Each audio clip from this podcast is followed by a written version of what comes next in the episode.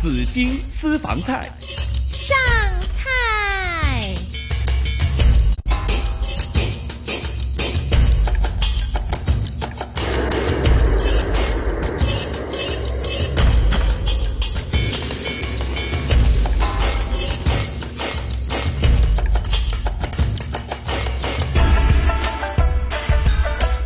上午的十一点三十八分呢，继续是新紫金广场啊，紫金私房菜啊。好，那呃，在这里呢也提醒大家，今天中秋节，呃，黄色火灾危险警告正在生效，还有酷热天气警告也正在生效的。那大家留意啊，今天晚上呢，如果出去这个赏月啊的朋友们呢，要留意这个交通方面的安排。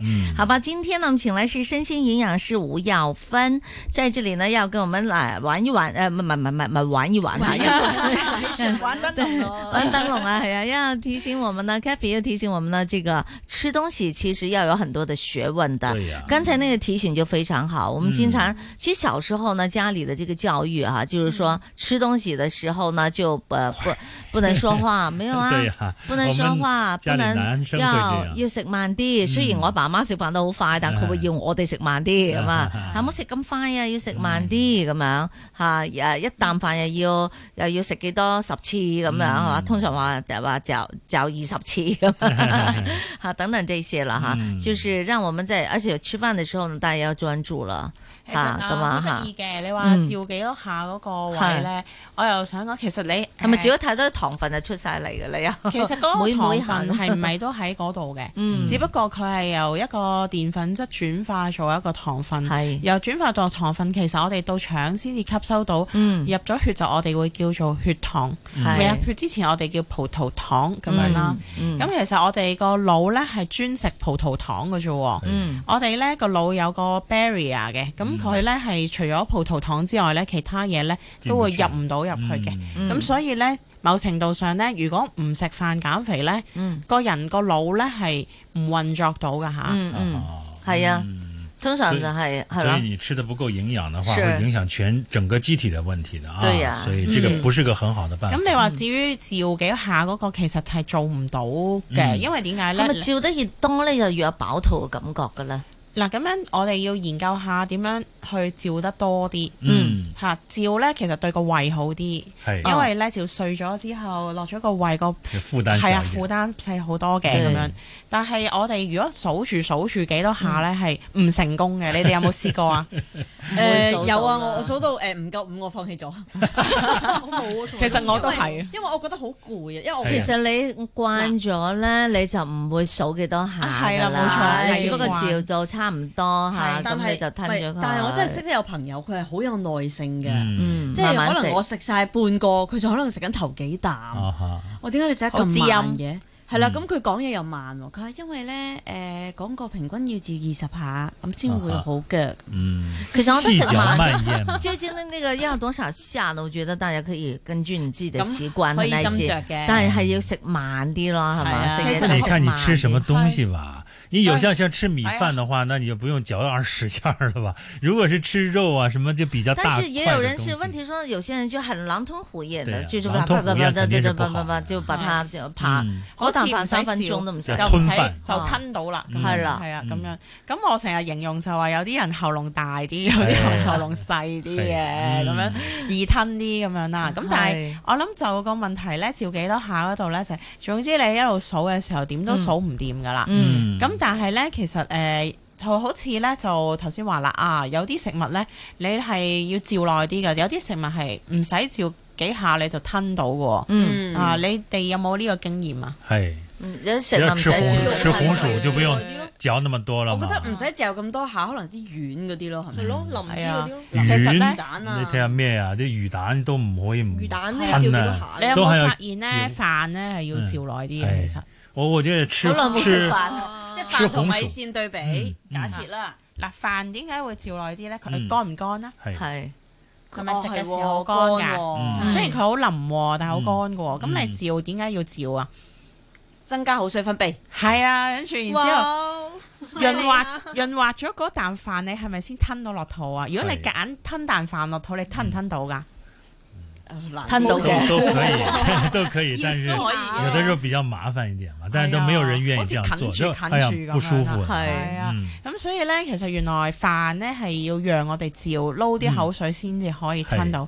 咁嘅、時候咧，如果你好啦，而家大部分香港人點食嘢嘅咧，就可能我啊食餸啦，啲飯都唔好食嘅。係嗯啊！食多啲餸唔好嘥，餸又貴啲啊！出去嗌碟 嘢係咧啊好貴嘅，食咗啲餸佢啦咁樣。咁其實肉咧，大家咧唔好以為佢要照好耐，其實佢唔使點照嘅。係㗎，嗯哦係啦咁樣啊，啊係啊，你咬譬如豬扒咬嗯一啖咁樣咧，係你啊，咬兩下一定吞到落去。嗯哼，點解咧？睇佢滑啊下嘛咩豬排，有啲唔滑嗰因為佢滑啲，二來佢好味这是哎很烤得很係哎唔好焦的那搬出種。嚟啊！ 鞋嗰啲就唔得啦，滑嘅肉啊，肉比較滑，因為佢嗯有油脂啊。嗯係咁其實咧，你照兩下咧，其實你嗯都會吞到，而且係易吞過飯噶嗯喎，咁樣。嗯咁所以大家食嘢嘅時候咧，咁如果你冇飯食，咁就食得好快噶啦。嗯，係所以咧，嗰啲人啊話我食嘢好快㗎，咁樣我就好肯定佢，你肯定就係食食食餸唔食飯嗰啲人嚟嘅啊咁樣咯。嗯就，是少吃飯多吃餸那種就比較快。對對係啊，對咁樣咯。嗯咁所以你話快定慢，同埋就係你一路睇電視，其實有好多 research 都講噶啦，一路睇電視一路食，你就唔知飽，唔知食咗幾多，嗯，咁你咪可以食得好快咁樣咯，唔專注啊嘛，都係講係啊翻，係啊，即係嗰個冥想其實係教翻你呢，就係一個啊點、樣去專心欣賞食物嘅 moment，你就會可以喺個口腔嗰度呢 feel 下唔同嘅味啊。嗯嗯咁而你嗰個味道嗰種變化或者口感嗰個變化呢，你留意咗嘅話，你自然食得慢噶啦。係。哦，就是你的专注力是吧？要放在你吃的东西那里。嗯對嗱，譬如你食啖飯，你食慢啲，你真係慢慢嗒真佢一陣間，你哋食 lunch 試下，即係啊，佢、會有個口感，你即係落去冇味，係跟住然之後慢慢照照照照照照，咁好多人都會話啊，我知有咩味啊，有咩味啊，有甜味咁、樣啦，係嗯係啦，咁你又留意下口水嘅分泌係點，嗯有冇擠到啲口水？可能我講緊食物嘅時候，我啲口水都分泌緊出嚟嘅喎，嗯咁樣。係咁我食食緊嘢嘅時候咧，就啊邊個邊個即係嗰個、呃、口水腺分泌緊啲口水出嚟咧？你有冇留意下咧？咁哦樣嗯嗯咁然之後佢點樣撈埋啲飯一齊咧？個牙齒同埋嗰個飯嗰個咬落去個質感嘅時候，你 feel 唔 feel 到個質感係點咧？係係。哦咁我哋呢啲都係一啲要留意细嘅嘢节嚟嘅，是吧？嗯要把你的注意力集中在对细节上，可能就会吃的对慢一点。以前的时候，我吃东西是什么？我觉得吃的吞慢下的去话呢，一停下来呢，停一停，你就不想吃了。係哎啊以前的时候是因为上班比较那忙嘛因，嗯为不好吃吧不？有不是不好吃，就是吃好像习惯了嘛，你就快点快点这样吃嘛，吃吃完了以后说啊停停停停停，就不先吃先了自己跟说停一下停一下，别吃这么快，你一停下之后，这胃口好像就没了，就不想吃了又，对对对有的时候会吃这东西样不，能你吃都幾啊冥想幾 mindful 喎， 有時都嚇，即係你平時都真係有留意食嘢咯。嗯我我聽到你講嘅嘢就知道嗯嚇咁嗯樣咯嗯。即係因為咧誒香港人比較急啊節奏咧，就其實咧永遠都係望住個 mon 啊、手機啊係去嗯食飯啊，咁以為 relax 啲，其實咁樣係增加咗佢哋嘅壓力都唔知道喎。嗯，嗱，呢個真係要留心哎啊！我成日都係咁嘅 喎。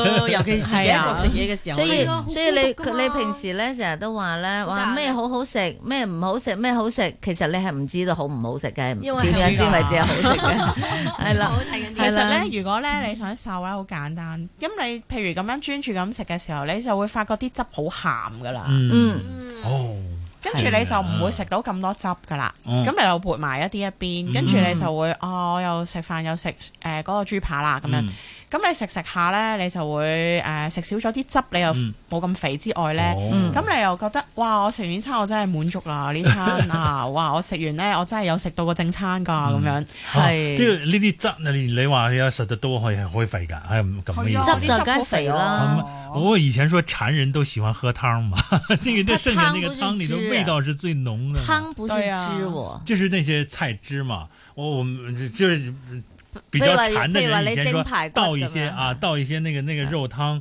就蒸排骨啊，對或者對對是對，蒸那肉就啊，最好肥美的啦那个汤哎對呀拌饭就觉得哎呀太好吃了，就觉得好像非常过瘾的那對种，感但以覺。前沒關係，因為以前少東哎西吃嘛，係啊，撈下汁係啊係啦，以就前叫做真係冇乜送下嘢食飯啊咁樣。以前啊，食 b 飛啊，一嗯年食幾多次？而家一年咧，幾多機會食 b 飛咧？係咪先？食到唔想食咯。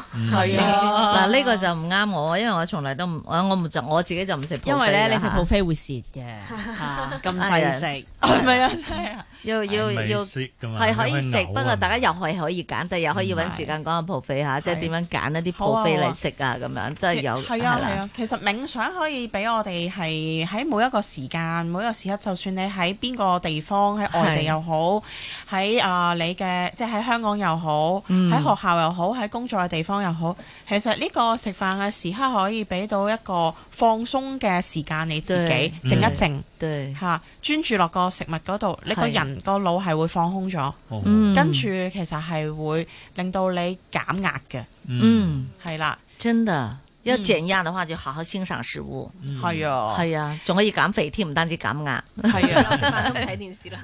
梗係啦聽住先啦。 係啊，我哋就好中意即係放喺一個我哋叫做 preventive healthcare，即係一個預防治療嗰度啊。因為其實我自己都幾集中精神喺呢方面鑽研啦。就嗯點解會誒讀埋心理呢？咁其實我覺得誒、呃即係我自己誒、呃跟嗰、個、呃、教授啦，嗰、個教授其實係一個心理學教授啦，喺嗯香港大學嘅。嗯咁咧，我係好多謝佢教咗好我好多嘢，帶俾我好闊嘅眼光嘅。因為好多心理學嘅人咧，佢可能專注一範，但係我呢個教授唔係嘅，佢咧就話叫我哋都係認識唔同嘅治療方法啦。嗯，咁、於是咧，誒、我接觸到啊，試過催眠又有啦，誒、遊戲治療啦，跟住就啊呢、個認知行為治療啦，咁就另另外咧，而家就做緊呢個就係冥想呢個治療啦。哦嗯正向心理學啦，呢啲都係我涉獵嘅範疇啊。咁所以呢，就我會加加入去嗰個營養嗰度，我覺得呢對於香港人係好有益處咁樣咯。嗯嗯咁、我哋呢班呢營養營養師呢，就係喺呢個社區嘅營養師叫認可營養師，嗯係、一個喺誒、呃中國誒、呃中香港嚟講呢，就係、中文大學同埋香港大學都會係有得讀嘅。係咁外國都會有得讀嘅，咁但係香港同埋誒即係中文大學同埋香港大學嗰個 program 咧，就係、專注喺食物及營養，咁、嗯就係話唔係淨係純粹咧係醫療病症嘅，咁醫療病症咧好多都會係喺澳洲啊嗰啲翻嚟嘅，嚇、啊嗯或者加拿大、美國都會有，咁佢哋就會喺醫院嗰度做嘅。係嚇咁佢哋集中翻呢一啲病患啊，就係譬如係啊腎病啊、心臟病啊，佢喺臨床即係個病人喺個床嗰度，可能佢食唔到嘢啊，嗯要誒、呃即係注射啲乜嘢落去誒、呃即係俾佢插胃喉啊嗰嗯啲嚇去誒食嘢啊，或者係啊佢可能要誒冇誒即係消化力能力差啊，食啲咩碎餐啊、嗯或者低鈉餐呢啲。咁我自己就好中意涉獵喺一個嘅即係呢個範疇，就喺個社區上面，係希望咧香港人咧大部分喺亞健康嘅狀態嗰度咧，嗯得到一個係一個誒、呃 preventive，即係一個可以預預防。防預防嘅機制嗰係啦度嚇係，啦咁樣令到大家咧都會係活得咧係。